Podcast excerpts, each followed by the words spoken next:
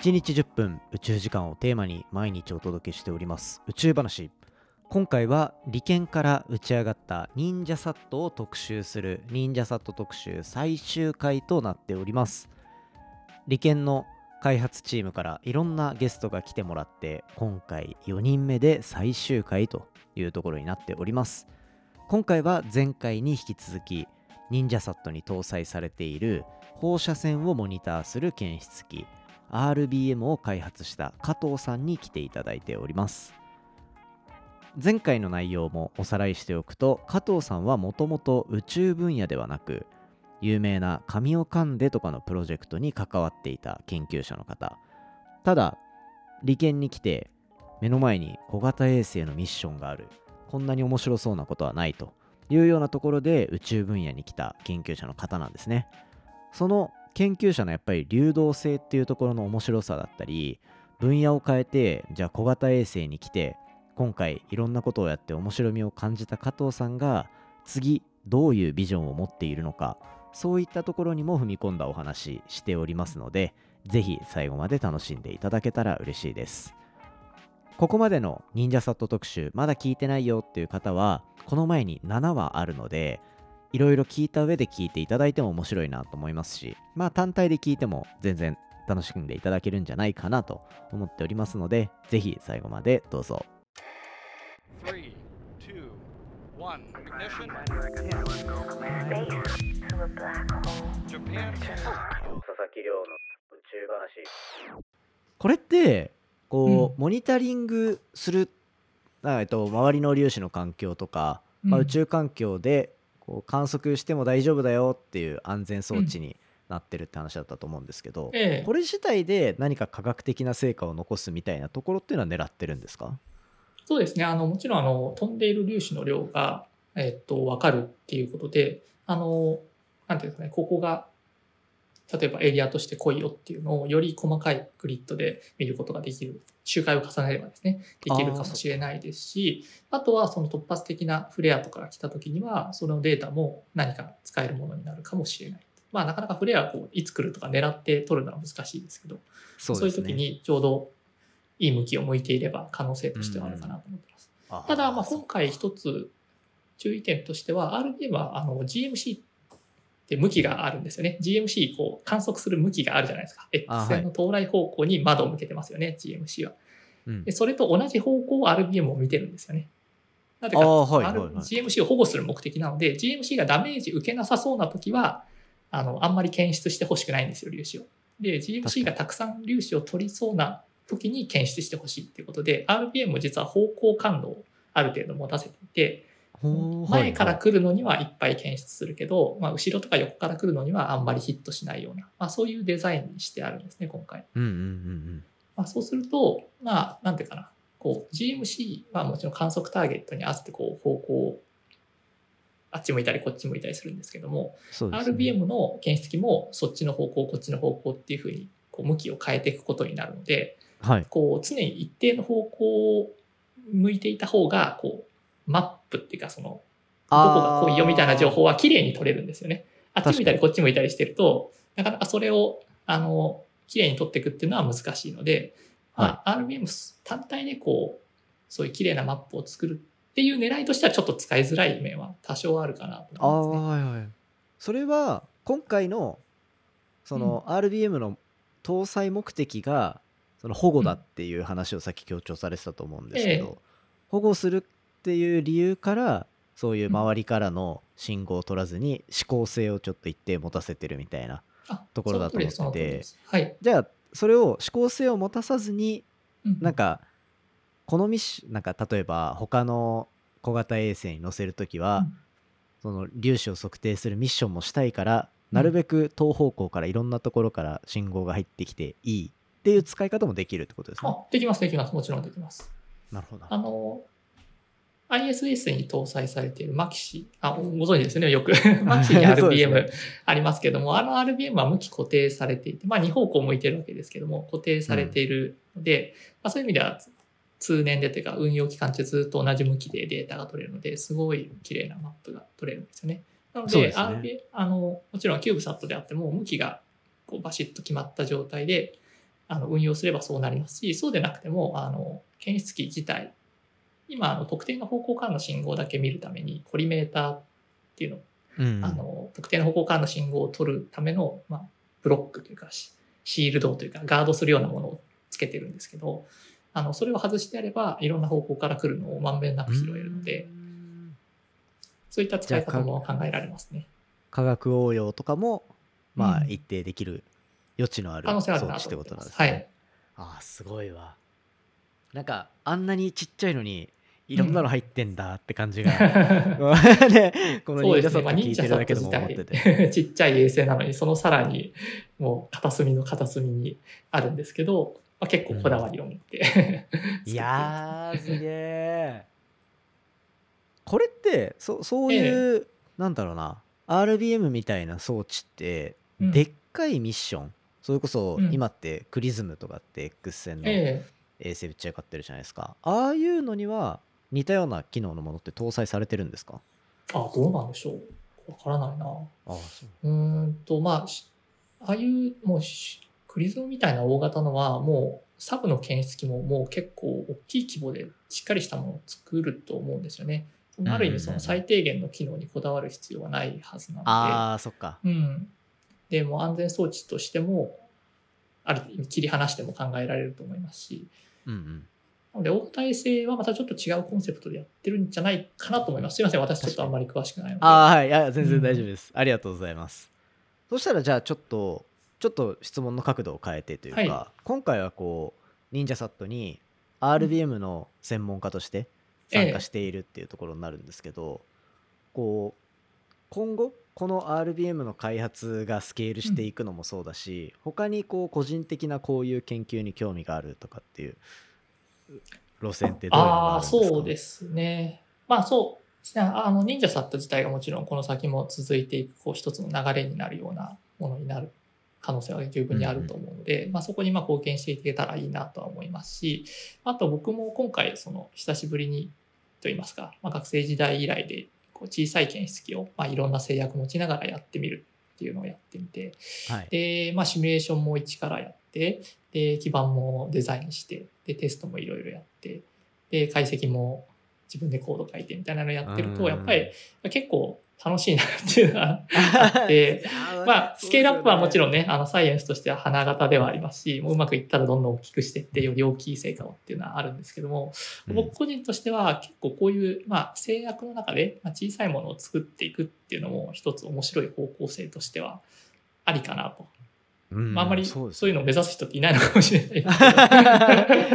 ねやっぱりうまくいったら本当はさらに大型のものを作って、ね、統計増やしてっていう方向に、まあ、行くのも一つ正しい正統派だとは思うんですけど、うん。やっぱりこう、より、なんていうか、こう、自分のハンドルできる範囲の中でいろいろ工夫して頑張っていくっていうのも、ちょっと自分には合ってるかななんて思ってまあ、そっちいいね。そっち系の何かないかななんて思ってるんですけど、まあ、今回はバシッと自分のやってた素素粒子系の検出器開発と、このうん。キューブサットっていうのがバシッとハマって、すごい楽しい仕事できたかなって思っていて、ああいいまあ、今後もそういうのあったらいいなと思ってますね。ちなみにこう僕この収録前にちょろはい。ちらっと話したら、僕はい。が理研にいた頃に1年ぐらいかぶってたんですよね。そうですね。はい。うんそのじゃあ入ってきた当初っていうのはうん。どんなことやろうかなって思ってたんですか？ああ、そうですね。入ってきた当初は、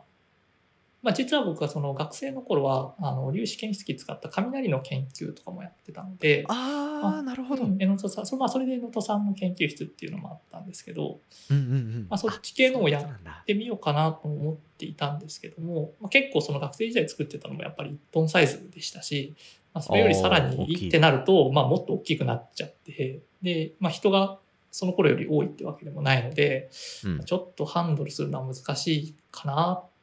まあ、かといって、ね、前やってたのよりちっちゃい検出器だってもちっちゃくなっちゃうわけなので、っていうところで、まあ、そこで、まあ、キューブサットっていう選択肢を聞いて、あ、それは面白いな。小さいのがなんていうかメリットにならないっていうか、小さいほどいいみたいな。小さいほど使い道も広がるし、あの、より多くの人に使ってもらえる可能性が出てくるものっていうのは、まままあ、サイエンスの本流なのかな。まあもしかすると少し違うのかもしれないですけど、うん。まあでも、ものを作るっていう考え方から言うと、それはかなり楽しい方向性じゃないかな確かに確かにってて、でも、ちょっと飛びついちゃったという感じです。ね。あ あなるほどな。いやなんかこう今回の特集で出てもらってるこの流れで言うと、あの玉川さんとか榎戸さんとかはなんかこう研究室を持って、でいろんななプロジェクトを多分その室あの、うん。研究室内で動かしてっていうようなうん。立場で、で武田君とかはこう学生としてじゃあ今後どうしようかなとか、こういうの大変だったっていう、うん。結構初めての体験が多くて。うん。ってなった時にリスナーの人たちってあんまり研究者の世界ってイメージできないなと思ったんですよ。まあ確かにそうかもしれないですね。で加藤さんのこう今のこう歩み方ってすごいなんか参考にもなるしうん。結構リアルな世界だなと思ってて研究者って結構こう目の前でやってたことをじゃあうん。一旦一段落したりしてじゃあ次何しようかなって本当に自分で考えてうん。で結構目の前にチャンスが転がってることもあれば本当自分で作り出してっていう人もいてっていう感じじゃないですか。だからなんか結構コロコロコロコロ変わるっていう言い方あるんですけどなんかこうねこっちの方向もできるようになったら面白いなとか、うん。こういう科学面白いなってなってやることが変わってくっていう姿がなんか伝わったら面白いなと思って、ああ、なるほどなるほど。なのでそうですね。ね。はいいや。研究者も本当にいろんなタイプいると思うんですけどね。なんかそんな感じします僕なんか結構やっぱり、そうですね、なんかこう、もうこれを絶対解き明かすんだっていう、もう、情熱に溢れた人タイプもいると思いますし、いるやっぱりいますね。楽しく、こう、でき、できるテーマに、こう、いろんなことに取り組んでいく人もいると思うので、やっうんうんぱり結構いろいろだなって感じはしますね。うんはい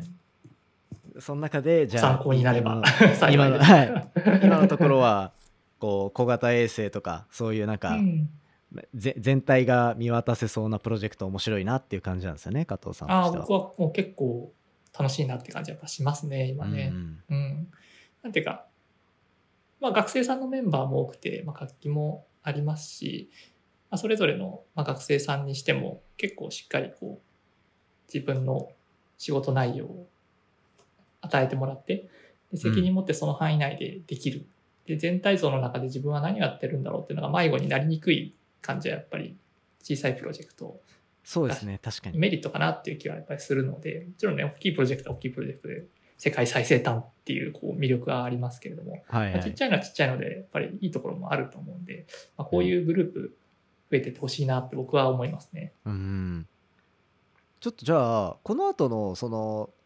ちっちゃい衛星の開発とか面白いなっていう中だと、あんまり今のところはこうこういうサイエンスがっていうところよりは開発頑張っていきたいなって感じになりますか？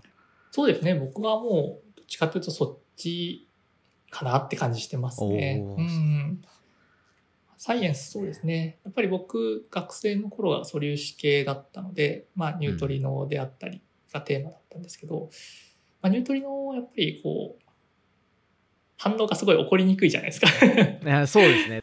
もう、そうすると、まあ、必然的に、もう、とにかくね、もう大きくしないともう、何にもならんっていううん感じにはやっぱりなるんですよね。もちろんニュートリノ楽しいんですけど、やっぱりでもそうやって大きいプロジェクトをやっぱりやっていくのにはやっぱりそれ相応の大変さと時間のスケールもありますしね。うんいやありがとうございます今日結構いろんないえいえお話が聞けて 個人的にもめちゃめちゃ面白かったですあ、ありがとうございます。すはいみません、最後ちょっとうまくまとめられなかったですけど。あーいや全然全然です じゃあちょっと最後い形でこう伝わればなと。えはい。最後この忍者サットこれ多分打ち上げた後。に公開になってるかなと思うんですけど、あはいまこれからの意気込みとかそういったところだけお聞かせいただけると嬉しいです。そうですね。まあ、これから打ち上げ、あ、ちょうど明日出発なんです、私ね。ああそうなんだ。で、もう、もちろん人生初めての衛星打ち上げを見る機会になるので、もうめちゃくちゃ楽しみにしてます。そうですよね。やっぱりそれ見たらもう、やっぱ、もう、すごいゾクゾクして、もう、絶対成果出すぞって気持ち、より強くなると思うので、うんうん。まあ今、その、初期運用って言いますか、もう打ち上げてからのしばらくのこのテスト期間っていうのに向けての準備を進めてるところなんですけども、うんまあ、そこに向けてのまあ準備をしっかりしていって、まあ、解析プログラムをしっかり書いていってっていうところをまあやっていって、まあ、来年いい年にしたいなと思いますね。楽しみにしてますぜひあのなんか運用こう重ねていってはい。RBM ええこんな活躍してきたわっていうのがあったらまたちょっと喋りに来ていただけると よろしくお願いしま。すす。ぜひぜひ読んでください。はいありがとうございますということで今回りがとうございはました。忍者サットの中でも安全装置になっていく RBM っていう検出器を作られている加藤さんに来ていただきました加藤さん今日はありがとうございましたどうもありがとうございました。佐々木亮の宇宙話。はいということでいかがでしたでしょうか？これね8日間にわたって忍者サット特集お届けしてきました。もう最後の加藤さんも素敵だったし最初からね出ていただいたのが僕が理研時代にお世話になってたボスですね。玉川さん。そして NASA に行く